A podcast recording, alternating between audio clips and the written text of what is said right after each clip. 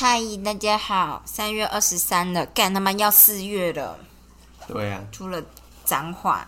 话说，我觉得我看了一下法国的影集，觉得法国脏话应该叫 b i t a 比大 b i t a 这样，我觉得一点都没有四声的感觉，因为我觉得脏话好像还是要念四声比较它有比大，不是有。是大有吗？i t a 但是听起来有些人会念 pita 这样。啊、就是那种抱怨型的那种比价这样，然后我觉得没有那种四声的感觉嘛，感觉就只是抱怨，不太像骂脏话。嗯，我要来念原子习惯了。我们今天要念的是第十十一章，就是让你如何让你的行动轻而易举，轻如鸿毛。来讲一个“轻”的成语，轻轻松松，没有那 太烂了吧？国文小老师。呃，轻而易举，轻如鸿毛啊！你完蛋，你现在痛苦对吧？你现在很痛苦对吧清理那甲，？OK，他叫你精通的习惯是由重复开始，而非完美。上课第一天，佛罗里达大学的教授杰利尤斯曼把电影摄影班的学生分成两组，教室左半边的人都被归类在量组，质量量量化的量。成绩将完全取决于作品的数量。期末最后一天，他会统计每个学生缴交的照片，交一百张可以得到 A，交九十张可以得到 B，交八十张可以得到 C，以此类推。教室右半边的人则被归类在直组、直地。成绩将完全取决于作品的品质。学生整个学期只要交一张照片，但如果你要拿 A，那个作品就要几乎完美。到了学期末，令他吃惊的是，最杰出的照片都来自于亮组。整个学期，这组学生忙着拍照，尝试不同的构图与灯光，在暗房里测试各式各样的做法，并从错误中学习。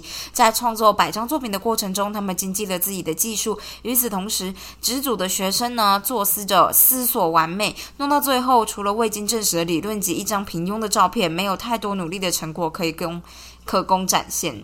干，我觉得有点恐怖。嗯尝试找到改变的最佳计划，往往都让人绑手绑脚。最快速的减重法，最棒的健身方式，开创副业的完美想法。我们太着于想出最棒的做法，到头来根本没有着手去做。如同伏尔泰写过的：“至善者善之敌。”伏尔泰这样写吗？伏尔泰是法国人中国人吗？至善者是什么意思？如果你要到善最美的那个地方，不是至善者，应该是追求完美的人，就是完美美的敌敌人。Interesting，好。作者把这种状况称为启动与行动之间的差异，两者听起来很相似，实际上不太一样。启动时，你正在计划、制定策略与学习，这些都是好事，但无法产出结果。反观行动，则是可以产出结果的那种行为。为了想写的文章，构思了二十个想法，那个是启动；实际坐下来写一篇文章，那就是行动。搜索更棒的饮食计划，且阅读数本相关书籍，那是启动；实际吃了健康的一餐，那就是行动。启动有有的时候是有用的，但其本来。其本身永远无法创造结果。无论跟私人教练讨论多少次，你的身材永远不会变好。只有健身这个行动，才能让你获得你想要的结果。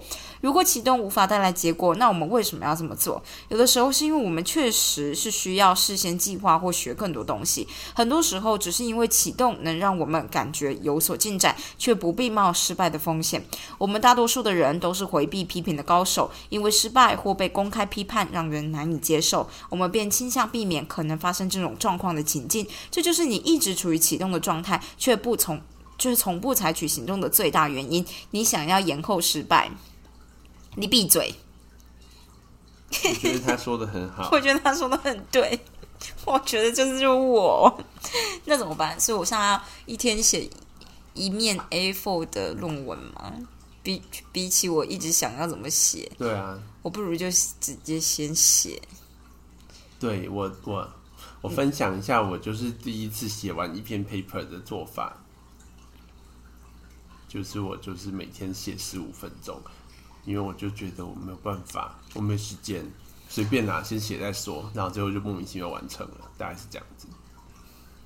我写过四篇 paper，我知道，我只是想说，我我每一篇都是想到写什么时候才写的，那可以，但我觉得不太行。就以我现在的状态而言，我觉得的确是应该要一天写一一面 A4。就多少写，反正你就写一点，之后反正看到他妈太烂就把它删掉，我不要删掉。那就不用删掉，你就很很多 给 reviewer 去删。好啦，继续。处于启动的状态的时候，很容易让自己相信事情有所进展。你心里想：“我正在跟四个潜在客户对话，这是好事，我们的方向正确。”或者是我我为想写的那本书脑力激荡，有了几个想法，渐渐会学到渠成。启动状态让你觉得自己有在做事，但实际上你只是准备要做事而已。当准备成了一种拖延，你就必须做出改变。你不会只想计划，你要的是实行 （execution）。想要精通一项习惯，关键由重复开始，而非完美。你不必详细列出新习惯的所有特征，只要开始实行就好了。这就是行为改变第三法则的第一个重点：开始重复实行就对了。啊，好想哭啊！嗯，好，我就最近有在想这件事，因为我觉得我就是进度有点慢，太慢了。然后我就觉得我想太多了，我是不是应该直接执行？是就我是有这样想的，所以就是他这样讲。其实我做的第一件事情，就是对于这这个行为的改变做的第一件事情，就是我去跑步。因为我那时候就想说，干我就不要想着我到底想要怎么样瘦下来，或是我想要跑多远，我就每天就出去跑这样，然后管它操场有多小。嗯嗯，对啊，我们现在也是认份的跑到三十公里了，你知道吗？我知道，觉得做的很好。对，希望论文也能长这样。对，我我不知道，就像是 你说。我之前去看投资的书，看老半天，我真正开始比较密集去研究到底要怎么做，是在我把钱真的丢进去之后。哎、我跟你说，我完全可以理解这一点，因为那个时候我想的第一件事情就是，还是我就去买台积电。那个时候就是我第一次跟你说，我就直接去买台积电就好了，管它会怎么样，反正我就觉得它应该不会怎么样，这样。对，我就被阿婷拒绝了，没关系，我差点就要变百万富翁，你那时候本金超少的。你住嘴！好的，对。总之我觉得，对，就是开始，我觉得就是开始这件事情，就是会产生很大的动力，因为你会被强迫前进，但就很烦呐、就是被强迫前进。我知道啦，对，但是每天做一点，我觉得还好。好吧，嗯，我明天要 meeting。少少的做就好了。我今天做了一些事，一直以来我都一直就是拖着没有做，但又决定应该要做。就是啊，跟大家说，我后来决定把我的高跟鞋都卖掉，因为我觉得目前我在山上不会穿，我出国也不会穿。我出国能带到一双高跟鞋就已经很美卖了。如果真的要的话，我就就是会在那边买这样。然后我就突然间觉得，那这样子我的高跟鞋放在山上，等我一来一往，可能就过了两年了。对啊，然后，就是我觉得还不至于坏，因为我买的鞋子都很好随好，便说的。我知道。但是就是我就会觉得这样子，他就是应该要去一些更好的地方，因为我就是很珍惜我的所有东西，所以我就会希望他们能够就是多少给有需要的人去穿这样。然后，所以我就今天把所有的鞋子都上架这样，然后还有我所有之前就是因为很很荒诞不经的赌博心态去买的一番赏的东西，我就是稍微整理了一下，然后都上架，想说要出清这样。然后就觉得还蛮开心的，做完了这件事情，这样我下一步就是有闲暇时间要整理的东西，大概就是我买过的各种小小公仔，嗯，嗯就那种扭蛋扭蛋系列的，可能把它摆出来，然后就是我其实也没有想好应该要怎么卖，或者是怎么样，我就只是觉得说。有的时候我不喜欢东西一直放着积灰尘，这样子就让这个东西变得很可怜。就是这就是为什么我不看《玩具总动员》，嗯就是 我我记得我看过第一集，我就吓到不敢，就是不敢再买玩具了。然后我就你看我现在买的任何一个玩具我都不会丢掉，嗯，除非有人跟我说他要，不然我就觉得每一个玩具我都会记得在哪里买，买了多少钱这样，然后它什么故事，为什么我要买它。嗯，对，反正就这样。我觉得《玩具总动员》害人不浅。你好，OK，反正就是这样。我的鞋子里有蛇。你小时候看中文版是不是？嗯胡迪这个拉了就会讲这些话。哦，原来是这样啊。对对对，好的，对，好，我要跟大家分享一下。哦，看，我觉得这张就是讲的很很对耶。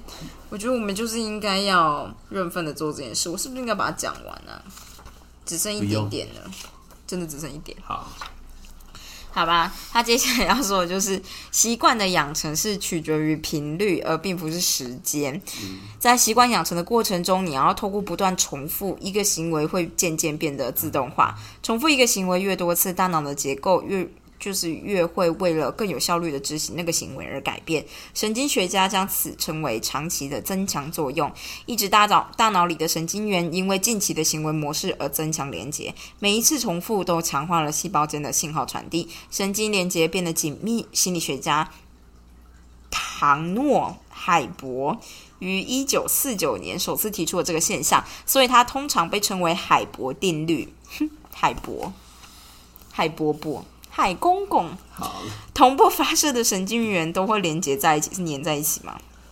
他没有开玩笑的啊、重复一个重复一项习惯会让大脑产生明显的变化。音乐家的小鸟笑笑不笑？你笑不笑？很难念呢，不然你念小脑。音乐家的小脑，笑不笑？好啦，烦。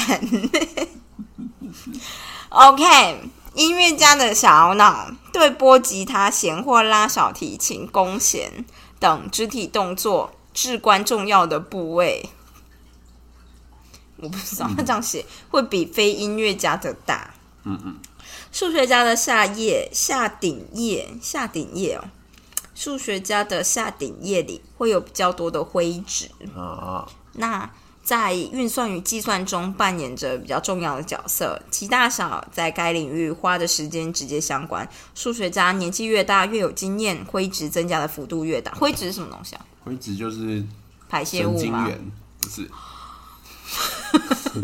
因为大家叫灰值，我本来想说，随着年纪变大，你就会排出一些比较灰的部分就是神经的本体，比较白的部分是神经连接的那些电线。就是那个它的尾巴神经，对，就是所以本体，它的意思应该就是你的本体会越长越多的意思嘛，应该占是吧？的部分越来越大了。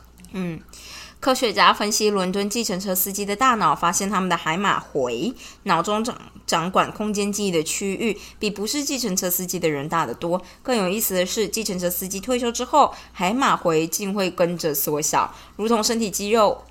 你你干嘛？你头突然偏了一边。如同身体肌肉会对规律的重量训练产生反应，大脑的特定区域也会在被使用时增长，在被抛弃时萎缩。当然，早在神经学家探索之前，重复这件事情对习惯养成的重要性已经为人所知。一一八六零年，英国哲学家乔治·亨利·路易超长的，是 George Henry 跟 Louis 写到，还有三个蔡奇亚米亚。学习讲一种新语言，语言学习讲一种新语言。弹奏乐器或者执行不熟悉的动作，会让人觉得十分困难，因为每一种知觉通过的管道尚未建立。然而，频繁的重复一旦开出一条路，困难就会随之消失。这些行为变得自动化，就算心思放在他处，仍仍然能照常执行。尝试与科学证据都同意，重复就是一种改变。每次重复同一个行为，你就活化了跟那个习惯相关的神经回路。这代表光是重复执行就是养成新习惯的关键之一。正因如此，拍了一堆照片的学生精进了技术，光想着完美照片理论的学生却没有。一组致力于主动执行，一组投入于被动学习，一组行动，一组启动。所以，从需要花费心力执行到变成不假思索的行为，所有的习惯都遵循类似的轨道，一个被称为自动化的过程啦。当无意识接管，当你的无意识接管就可以在不思考每个步骤的情况之下执行一个行为，这种能力就叫做自动化。整个过程看起来就会像下面的图，下面图是什么图？嗯，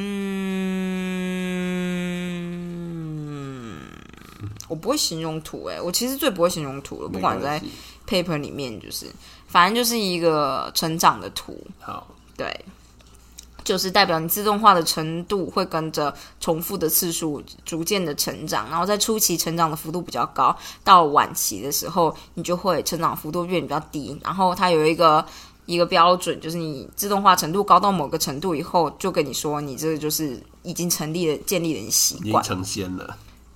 对，反正呢，他就说就这样。我知道，对，所以作者最常听到的一个问题就是。要花多久才能建立一项新习惯？但大家应该要真正问的是，到底你要花多少次才能建立一个新的习惯？也就是说，要你重复多少次才能让一个习惯自动化？关于习惯的养成，时间的流逝并没有什么神奇的力量，二十一天、三十天、三百天都无关紧要，重要的是执行该行为的比例。你可以在三十天内做某件事两次，也可以做两百次，频率才会对。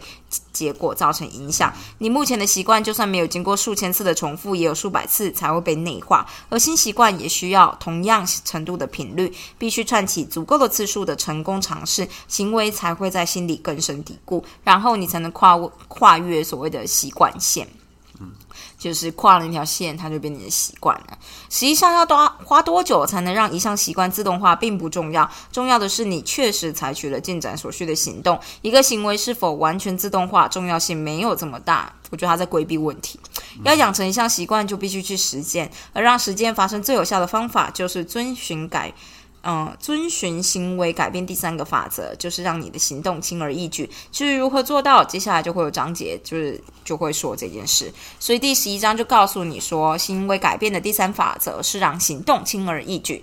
第二点，最有效的学习就是执行。并不是计划，把重点好好的放在行动上，并不是启动，就是光想不做。在习惯养成的过程中，透过不断的重、不断的重复，一个行为渐渐变得自动化。执行一项习惯的时间长短不重要，不如执行该习惯的次数多，这件事反而比较重要。我觉得就是前面讲的不错，但我觉得后面就有点在小小规避这个问题。我跟你说，为什么他会这样做？你说，我猜是因为呢，之前就是有神经科学家说过，因为我们打球的人呢，都会有听过一个理论，就是你做一个同同一个动作做一万次，嗯，你的小脑自动会把它记起来，嗯，之后你就再也不用想，你就做的都是一模一样的动作了，嗯嗯。但是他可能怕写出一万字，有些人就干太多了，那算了。哦，所以他硬不硬是不讲。可是我因为我有时候觉得肌肉肌肉这件事情跟次数也许是有关的，但是他这一章要讲的是频率，他不能引你的 citation。对，但是因为这种东西，行为模式这种东西，可能就是很难找到一个明确的次数，可能没有没有人做出一个很明确的量化的分析吧，我猜。嗯，然后反正。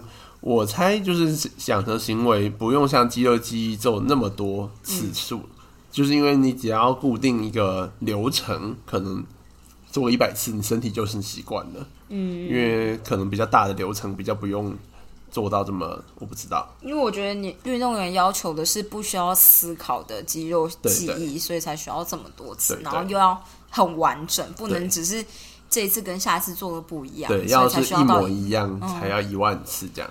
啊，对，所以我们那时候在练球的时候都很讲究。深蹲有没有办法蹲一万下？哎，可以啊。我觉得运动类其实一万下并不算是很难，只是你要确实的执行同样的一万下比较难吧。对，所以但是其实事实上，你只要一天做一百下，你看只要一百天就到了。哦，就一个半月。对，其实三没有啊，三个三个半月。我的一个月，这时间就是想象中跟实际上过得不一样，就是因为这样。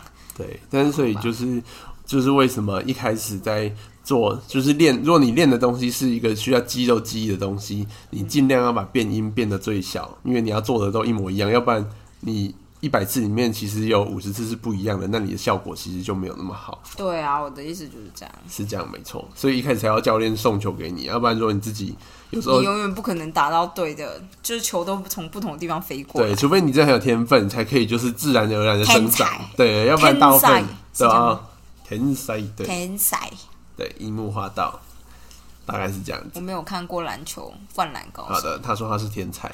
樱木花道吗？对，他头发很丑哎。对他很丑，所以男生没有觉得他很帅。我以为大家觉得他很帅。他就热血，哦，原来是这样。对，但是我们也是觉得流川枫比较帅。哦，我也觉得比较帅，但是我觉得那取决于我喜欢黑发。我从以前就觉得，我以前就我就是喜欢黑发的人，我不可能就会喜欢，不可能去喜欢金发，也不可能去喜欢红发这种，就是不同颜色的头发，我都不会喜欢。但是五条悟是紫色的五。条悟老师是不一样的，好，我们今天可以结束在这个地方，对，霍尔的移动城堡，霍尔也不一样。太多例外。好，我们人生可以存在一两个例外。好，对，好啦，就这样，大家明天再见，花。阿华。